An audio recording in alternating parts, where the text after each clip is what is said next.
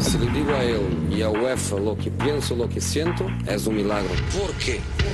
Pasa siempre lo mismo. Estamos hablando de un equipo de fútbol absolutamente fantástico. Yo no entiendo por qué. Solo para dejar esta pregunta, que es una pregunta que yo espero tener em, respuesta, termino mi carrera hoy. La Casa del Fútbol Internacional. ¿Por qué? I think I'm a special one. El 9 y medio radio.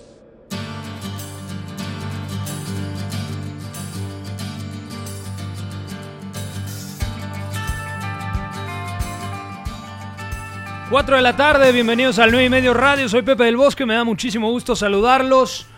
Señor Bat, ¿cómo le va? ¿Todo bien? Todo bien, Pepe, aquí muy felices de estar otra vez aquí en cabina. Que ya- Intercambiaron roles ahora. Exactamente, intercambiamos roles. Nos gustaba más estar también esta semana los martes, así que estamos listos para hablar de figurones. Siempre es bueno intercambiar roles, ¿no? Sí, siempre es bueno, o sea, una, la, la monotonía no es buena. A veces toca estar arriba, a veces abajo. una, una vez toca sufrir, otra vez este, también sentirse glorioso. Hoy nos toca sentirnos exitosos. Muchísimo que platicar el día de hoy. Hoy viajaremos en el túnel del tiempo y analizaremos la carrera de uno de los delanteros que en lo personal más me han gustado en la historia. Infravalorados aparte. Además, el camerunés Samuel Eto'o. Y por supuesto, hoy estrenamos la, se- la sección del ranking de mexicanos en el viejo continente. Esto es también para crear una dinámica con ustedes que nos escuchan en sus casas, en el podcast o en el coche y nos digan, bueno, cómo piensan que, que van pasando o, o- no sé cómo decirlo, cómo, cómo están Teniendo actuación. la valoración como tal, ¿no? Sí, en por- ese top 5 de- del ranking de mexicanos en Europa. Sí, porque cada quien tiene un punto de vista diferente y a través de las redes sociales, como bien dices Pepe Twitter, pues la gente nos va a decir qué mexicano eh, el fin de semana o en las últimas semanas les ha parecido mejor que otro. Bueno, y para hablar de, de Samuel Eto'o, tenemos a un auténtico crack del análisis, el señor Alberto Eyogo Owono. Vamos con el túnel del tiempo.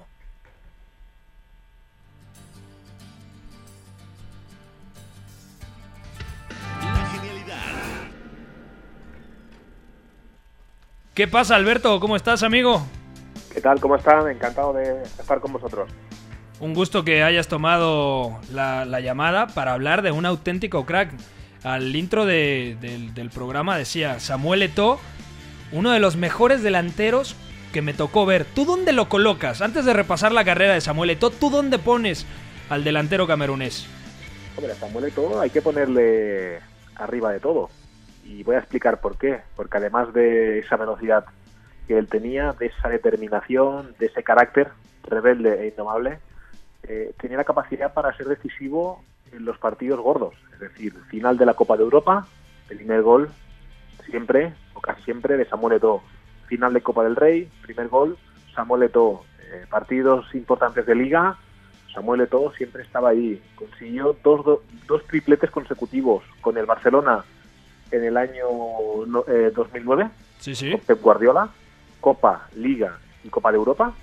Y al año siguiente, en 2010, en el Inter de Milán de Mourinho, eh, Copa Italia, Serie A italiana y Copa de Europa otra vez. Por lo tanto, con dos entrenadores tan distantes, tan antagónicos como son Pep Guardiola y José Mourinho, fue capaz, eh, aun teniendo un rol algo diferente, ser importantísimo en, en ambos equipos y conseguir dos tripletes consecutivos, además de una medalla de oro olímpica, De dos copas de África, cuatro copas de Europa, es decir, que es un futbolista que hay que ponerle en el Olimpo de los futbolistas de la historia. Y aparte estoy de acuerdo con ustedes porque Eto'o no solamente figuraba dentro de ese Barcelona, de ese Inter, sino también uno recuerda de, de pequeño cuando escuchaba las transmisiones del Barcelona o inclusive de otros Del Mallorca. del Mallorca, otros partidos internacionales, se quedaba mucho con un nombre que era Eto'o. Y yo creo que de este lado del charco no tenemos tan presentes, o bueno, antes no teníamos tan presentes jugadores africanos, pero sin duda uno que te, te dejaba muy fresco la memoria era Samuel Eto'o.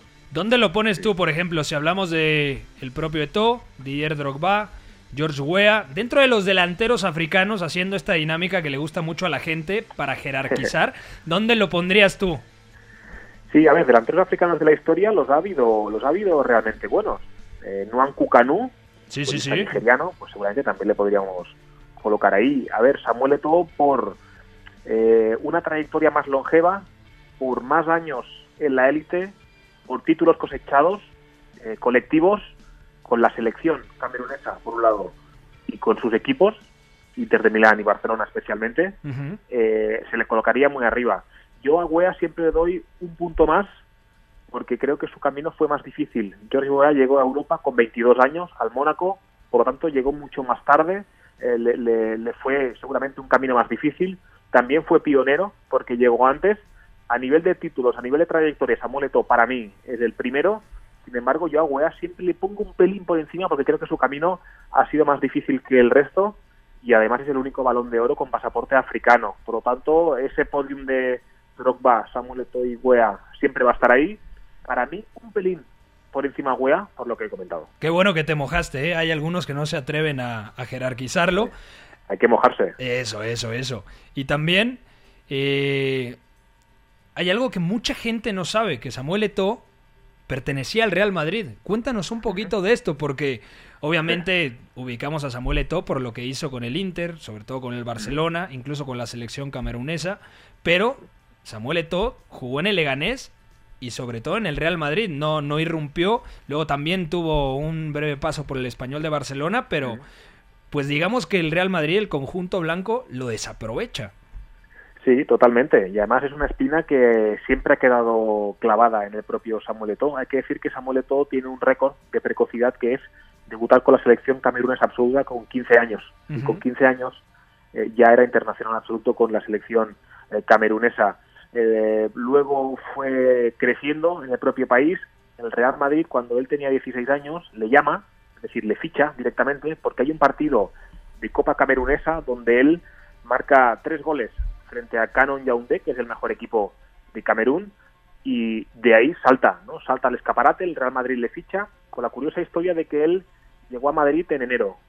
Claro, venía de, viene de Camerún, venía de Camerún, donde hay un clima tropical, donde uno puede Claro. via- eh, ir en pantalón corto durante todo el año. Eh, sin embargo, cuando llega a Madrid se encuentra con un frío tremendo, con una lluvia espectacular, y esa anécdota de que él llega al aeropuerto con pantaloncito corto y chancletas, con playera, Sí. Y, y el frío infernal que hace, que hace Madrid en invierno y que nadie se acordó de ir a buscarle.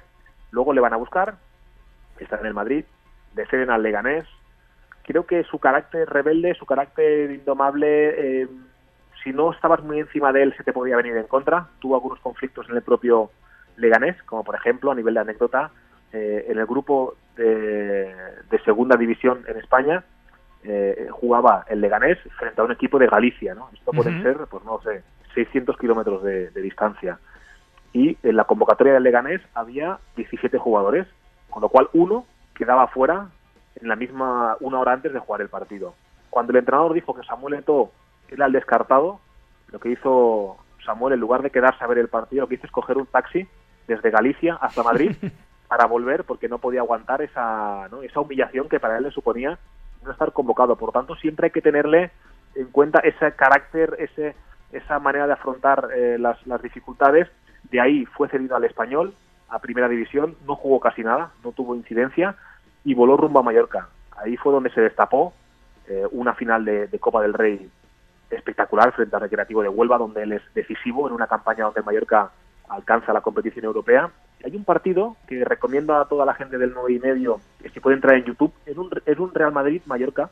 Sí. Eh, Samuel ya era propiedad del Mallorca, ya estaba vendido, estaba traspasado, y creo que el partido acaba 1 a 4 o algo así. El Mallorca le da un repaso impresionante al Madrid y Samuel mete un gol de cambio de ritmo en el área y golpeo y él lo que va a hacer es ir a- directamente a la tribuna de Florentino Pérez y decirle yo estaba aquí, como diciendo yo era propiedad del Madrid, no me aprovechasteis y aquí vengo a, a machacaros en vuestra propia casa, ¿no? Por lo tanto, eso es un signo de, de la rebeldía que ha tenido siempre y de un carácter explosivo, pero, pero espectacular.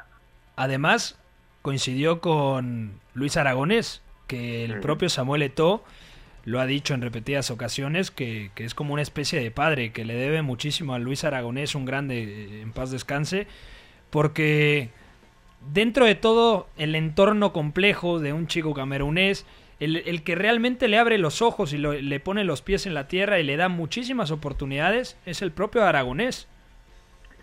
Sí, evidentemente el sabio de Hortaleza, eh, en paz descanse, eh, ha tenido siempre una capacidad especial para, para domar a caracteres eh, muy complejos. Es decir, pedirle a un chico de, Camerún que abandona su casa con 15 años para ir a la gran ciudad, para ir a, a Madrid, eh, allí no le dan oportunidad, tiene que buscarse la vida fuera. Y ahora que ya es reconocido, ahora que ya es crack ¿no? a nivel español, eh, claro, poner los pies en el suelo es complicado. ¿no? Puedes, puedes tener la tendencia de que creerte un semidios, ¿no? que con 21 Claro. años yo ya estoy dominando la Liga Española eh, cuando, cuando hace cinco años ¿no? pues apenas tenía comodidades en Camerún. Así que Luis Aragonés tuvo esa capacidad y la manera que tenía Luis Aragonés de abroncar a sus jugadores, ¿no? de echarles en cara eh, agravios, eh, era espectacular, especialmente aquella imagen en el banquillo. ¿no? Luis Aragonés decide cambiarle, eh, tira una botella de agua al suelo cuando está en el banquillo y Luis Aragonés se da la vuelta, eh, baja los escalones del banquillo, le coge del pecho y le empieza a zarandear, ¿no? Como diciéndole, chico, aquí quien manda soy yo. Pero lejos de rebelarse, lo que hizo fue fortalecer una, relación y como el propio Samuel Eto'o dice, para él Aragonés fue como un padre porque le guió por el, por el buen camino y porque supo eh, poner los pies en el suelo en el momento adecuado. La temporada que coincide Samuel Eto'o en Mallorca con Luis Aragonés, 2000-2001, 28 partidos jugados en liga y marca 11 goles y reparte 4 asistencias, Bat. Sí, aparte de lo que comentaban, cómo un joven camerunés llega a irrumpir tanto en la élite también en España, ya venía también en la selección de hacer cosas buenas. Gana el, eh, la medalla, medalla de oro en Sydney 2000. De acuerdo, contra Con- España contra además. España sí, en, sí. en penales, una España que tenía Puyol, tenía Xavi, Abelda y por parte de Camerún también estaba Kameni, otro que más o menos lo tenemos recordado. Y después gana la Copa Africana en el 2001, entonces llega este chico a Mallorca con, con cartel obvia- obviamente de figura por parte de su país y por todo el continente africano. Y ya en España, como bien dice Luis Aragonés, la ropa bien, lo- le, ponen los pies sobre la tierra para ya después eh, fichar por el Barça, que bueno, ya es otra historia. En el Barcelona, uno de los mejores fichajes, ¿no? Mucho se, se recordará de lo de Ronaldinho, pero Samuel Eto'o es indispensable porque llega un año después, bajo, bajo la gestión de Frank Rijkaard, y Samuel Eto'o fue oro puro para Ronaldinho. Ronaldinho que partía desde la banda izquierda como extremo, Samuel Eto'o jugando como centro delantero, pero con toda movilidad en el frente de ataque, y el francés Ludovic Juli que lo fichan procedente del Mónaco, partiendo de la derecha. Además, también había llegado, por ejemplo, Deco, que alcanzó la final en 2004, la que gana el Porto, la primera de Mourinho, y era un equipo muy sólido, pero yo creo que quizá la mayor figura de ese equipo, incluso por encima de, Ronaldinho, en algunos momentos fue Samuel Eto'o. Sí, en, en Barcelona se recuerda mucho a Ronaldinho porque cuando llegó Ronaldinho el Barcelona era un equipo que estaba prácticamente descompuesto. Es un equipo que venía de muchos años de fracaso tras fracaso, eh, incapaz ¿no? de, de- de solucionar la época post-Cruyff. Ujú. Eh, llegaron los Luis Van Gaal, sí que es verdad que ganó algunos títulos, pero lo cierto es que esa esencia eh, de diversión que siempre ha tenido el Fútbol Club Barcelona no, no aparecía por ningún sitio. Empezó a fichar centrocampistas rocosos de trabajo, los Philippe Cocu, los- Rockenbach. los Rockenbach, los Rockenbach, exactamente, futbolistas que eran más de, de brega, más de más de lucha que no de, de buen pie. Y sí que es verdad que cuando Ronaldinho llega al Barcelona el equipo está prácticamente en descomposición y él lo levanta. Él tiene la capacidad, con esa sonrisa contagiosa y con ese buen juego, de hacer un, un buen año. Luego llega Edgar Davids, me recordarán, Claro, el futbolista Claro, claro. holandés. Llegó en el mercado invernal eh, y lo cierto es que fue un, un pasatiempo porque solamente estuvo media temporada, pero ayudó mucho a darle solidez al equipo. Al año, con- al año siguiente es cuando llega ya Samuel Eto'o con aquella famosa frase en rueda de prensa de yo aquí lo único que puedo prometer, le preguntan ¿cuántos goles va a marcar usted esa temporada? Y él dijo yo lo único que puedo prometer es que correré como un negro para vivir como un blanco. ¿no? Seguramente esa, esa frase malentendida puede sonar mal, pero lo que él venía a decir es que de donde, de donde yo vengo hay que trabajar el doble. Claro. Y lo que nadie me va a quitar es, es trabajo, empuje, para intentar dar un salto de, de calidad. ¿no? Y la verdad es que eh, en ese cliente del que hablabas, Ludovic Joly, mucho trabajo el francés, Sí. eh, muy revolucionario, mucha diagonal y Ronaldinho para ponerle calidad. Hay un, eh, un reportaje muy bueno, un informe Robinson sobre Samuel Eto'o, este sí que lo recomiendo, Sí, es una sí. hora, pero de disfrute absoluto, en YouTube lo podrán ver, informe Robinson Samuel Eto'o, y él habla de que hay un partido frente al Real Madrid, famoso partido donde él eh, roba un balón entre Roberto Carlos y Casillas, mete el pie y, y marca gol en el Camp Nou, el 1-0. Y él dice que Ronaldinho en el túnel de vestuarios le decía, Samuel, tú tranquilo, solo corre, que el balón te va a llegar. Yo te lo voy a dar para que tú lo recojas en, en ventaja. ¿no? Y sí que es verdad que en ese, en ese documental se habla, se habla mucho y bien de la figura de, de Samuel Eto'o y ese tridente atacantes que era espectacular. Luego habían otros, estaba evidentemente estaba estaba Deco, Xavi ya estaba en, en cierta eh, madurez, Carles Puyol para ponerle eh, pues ese punto de solidez, Víctor Valdés eh, que tenía que defender muchos uno contra uno durante el partido porque el Barça defendía muy arriba, defendía eh, muy valiente y cada partido encontraba Víctor Valdés tres uno contra uno con él, por lo tanto siempre estaba al borde del abismo, así que fue un equipo sensacional, especialmente esa victoria frente al Arsenal, creo que fue 2006, si no me equivoco, Sí, sí. en, en París en la Champions y el primer gol del equipo, como no podía ser de otra manera, fue de, de Samuel. Además, luego llega Guardiola en 2008 y limpia el vestuario, ¿no? Se va Ronaldinho, se va Deco, pero se queda Samuel Eto'o, que en determinado momento también había ciertas dudas de se queda o se va. Y bueno, en 2009 también termina levantando la Champions, el triplete. Y Y marcando la final también de Champions y contra el United. además, y fue fundamental en la evolución de Lionel Messi, porque Samuel Eto'o pone todo su talento a disposición del trabajo colectivo y no le pesaba incluso, recuerdo un partido en donde por primera vez Guardiola coloca a Messi como falso 9, en donde Samuel Eto'o dice, bueno, yo parto desde la banda, la gente incluso se sorprende, los propios futbolistas, y Samuel Eto'o no tenía ningún tipo de conflicto en jugar quizá partiendo desde el carril derecho y decir, bueno, si, si el plan es fortalecer y potenciar a Lionel Messi, yo igual desde la derecha puedo ser muy útil para el equipo. Sí, la temporada dos- 2007-2008 para el Barça es, es una temporada, no diré negra, pero sí una, una mala temporada. Una mala temporada porque empieza el declive de Ronaldinho. Ya empezamos a ver a Ronaldinho que no aparece en los entrenamientos. Las horas de gimnasio. está, horas de gimnasio. eh, coche que Ronaldinho que entra conducido por chofer o familiar y él no está dentro del coche. Eh, y todo esto al Barça le, le afectó mucho, le afectó mucho porque Sí. la vida son ciclos, ¿no? Y ese ciclo estaba ya a punto de, de cerrarse. Y hay unas declaraciones de Samuel Eto'o muy explosivas, que aquí se, se recordaron mucho, donde él decía, yo soy un profesional, yo voy a entrenar todos los días, yo me entrego al 100%, hay otros que no lo hacen, vayan a preguntarle a ellos y no a mí cuál es el problema. Aquí se, se abrió un, un cisma, ¿no? Se abrió una grieta en, en el escudo del Barça, se abrió una, un canal por la mitad y cuando ya cuando llega Pep Guardiola, que venía de, de ascender al filial del, del Barcelona de tercera a segunda división B, él quiere limpiar, quiere limpiar, quiere, quiere quitar, entre comillas, que se me entienda bien, las malas hierbas, ¿no? lo que lo que pudiera, eh, lo, lo que no le dejara a él moldear un equipo a su gusto, es decir, todo el que se pueda moldear lo quiero, todo el que esté ya demasiado viciado, demasiado Maleado, rígido, sí. o que ya, exactamente, o que ya no tenga ambiciones o hambre, no le quiero. Se marcha Ronaldinho rumbo a Milán, se marcha Deco, hay intento para que se marche Samuel Eto'o, no se puede porque no no se puede hacer el intercambio, no, se llega a un acuerdo y Pep Guardiola se lo queda porque es un, muy buen activo. Muchos partidos en la banda, como bien comentabais, dejando a Leo Messi el carril central, ¿no? Para que el argentino ahí pudiera disfrutar de, campo abierto.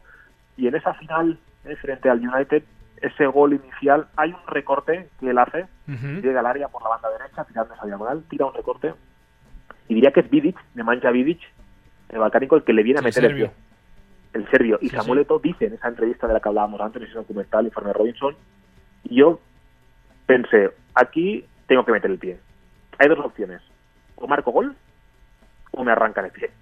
Pero lo que no voy a hacer es esconder. Él mete el pie, marca el gol y luego llegó ese gesto de tocarse el brazo, ¿no? de la sangre de mi sangre, que era en honor a, a su, a su papá y a su, a su familia. Ese fue el último gran servicio que Samuel Eto'o al Barcelona. Luego marchó a, a Italia, a- al Inter. Hubo un choque muy extraño con Ibrahimovic. Se equivoca el Barça, ¿no?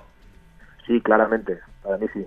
Para mí no había un delantero a nivel mundial como Samuel Eto'o. Eh, no lo había. Es decir, creo que fue una decisión directamente de Guardiola. Él no, no le quería. No por aptitudes futbolísticas seguramente, sino por otro tipo de cosas que no sabremos o sabremos algún día. Pero creo que ese trueque no, no funcionó. Es verdad que Ibrahimovic marcó muchos goles en la primera vuelta con el Barça. Llegó a hacer récord de precocidad, es decir, de un nuevo que marca muchos goles, pero un carácter explosivo, pero a diferencia de todo, seguramente Ibrahimovic, ahora tenéis un poco más cerca por ahí, mucho más eh, egolatra, ¿no? Sí, mucho más bueno. mirándome a mí que no a- que no al, al colectivo pues creo que fue un tuve que de las peores eh, decisiones que ha tomado el Barça a nivel deportivo claramente Y regresó a Messi a la banda también, porque Zlatan demandaba jugar solo como satélite, únicamente en punta. Por izquierda estaba Thierry Henry. Ya empezaba a irrumpir Pedro. Y esta veces muchas veces jugaba también en banda cuando eh, Seydou Keita, el, el futbolista de Mali, entraba en la rotación en mitad de campo. La segunda temporada de Busquets también en Barcelona. Exactamente.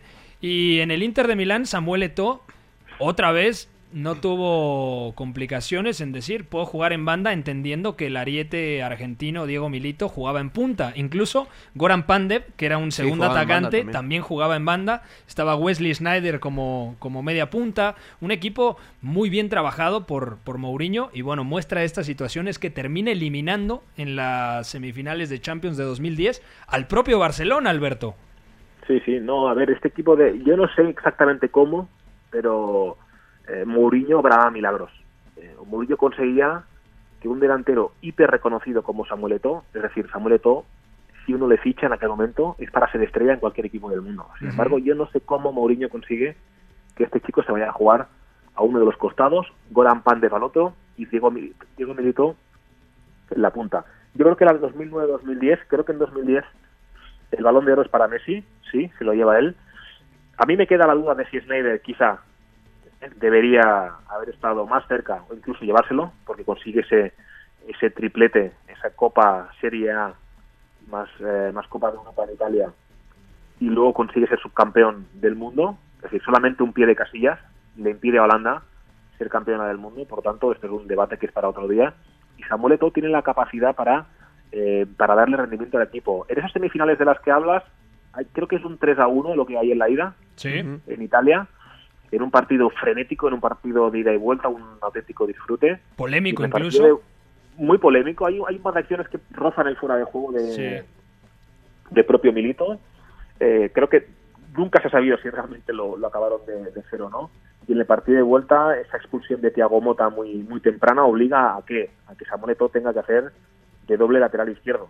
Prácticamente estuvo jugando eh, 80 minutos Samuel Eto'o en su propio área, defendiendo, eh, y el partido acabó con un 1 a 0 y José Mourinho eh, corriendo por el césped entre la lluvia de aspersores ¿no? que, que había en el, Sí, en el sí. Camp Nou. Por lo tanto, una capacidad de adaptación espectacular. Alguien que ha ganado todo, alguien que ha sido decisivo en, en su equipo como el Barça, se va a otro sitio y tiene ese punto de humildad seguramente, ¿eh? porque esto es un ejercicio de humildad, de decir, bueno, el equipo necesita esto, es lo que yo voy a dar, y al final fue un éxito colectivo tremendo.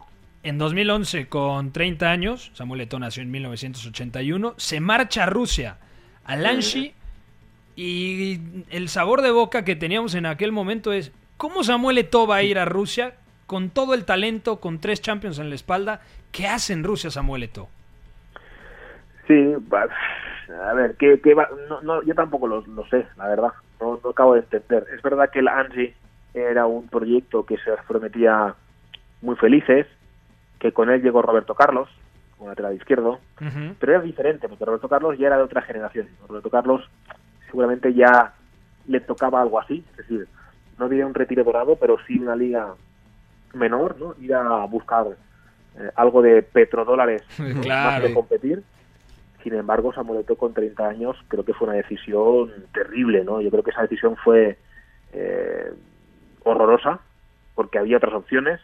Él todavía estaba en, en un buen momento para dar eh, gran nivel y creo que esa fuga, ¿no? O esa marcha a Rusia, aunque después volvió al fútbol europeo, para mí europeo me refiero a, a continental, ¿no? A, a Chelsea, Everton. europeo.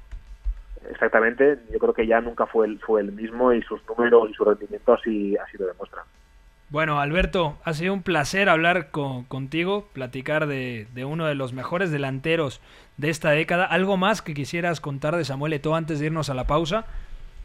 No, simplemente Samuel Eto'o es esto, ¿eh? Hay, hay una anécdota muy buena Ujú. que, que es, es una especie de leyenda ¿no? que esto en, en África ya, no sé si sabéis, pero en África se, se lleva mucho. ¿eh? Quizá hay una anécdota, se pone un poco de sal y pimienta ¿eh? Sí. y se convierten en, en una leyenda. Él cuando Roger Milla, Roger Milla, gran Roger Milla, el atacante camerunés, Sí, sí. que, bueno, que en Italia 90 pues tumbó a Colombia y casi consigue tumbar a Inglaterra en, en ese mundial. Y uno de sus últimos partidos fueron a jugar a, a Douala, ¿no? que es una, es una ciudad de Camerún cercana a donde, a donde es eh, Samuel Eto'o. Y cuenta la leyenda que, que Roger Milla cuando acabó el partido lanzó una camiseta al, al público y Samuel Eto'o, que era niño, andaba por allá y esa camiseta le fue a caer a las manos de Samuel Eto'o. Dice que bueno, Samuel Eto'o tiene esa camiseta en casa y la recuerda y desde aquel día él pensó yo quiero ser algún día como Roger Milla, que es el mejor jugador de, de Camerún en aquel momento, ¿no? Y se habla mucho de ese de ese heredero, ¿no? De Roger Milla, de que él cogió el testigo de la selección y eh, con el respeto para Roger Milla, Samuel Eto'o ha hecho una carrera brillantísima, muy Sí, por sí. encima de su predecesor y yo creo que si hacemos un ranking de delanteros históricos del fútbol mundial, te diré que entre los 10 primeros tiene que estar Samuel Eto'o, Segurísimo. más que seguro.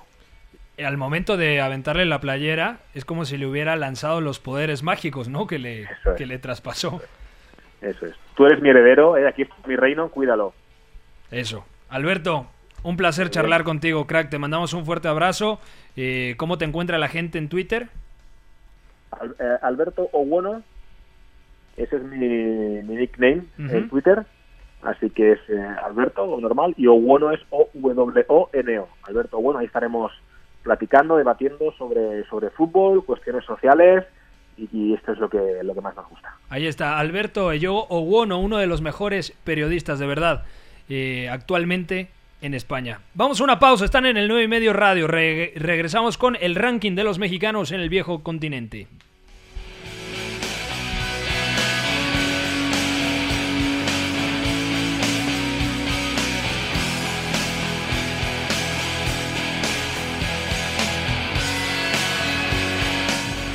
Ustedes que están esperándome frescos para cualquier error que uno pueda cometer. Para los valientes fui, fui un cagón. Para los inteligentes llegué a los penales. El 9 y medio radio.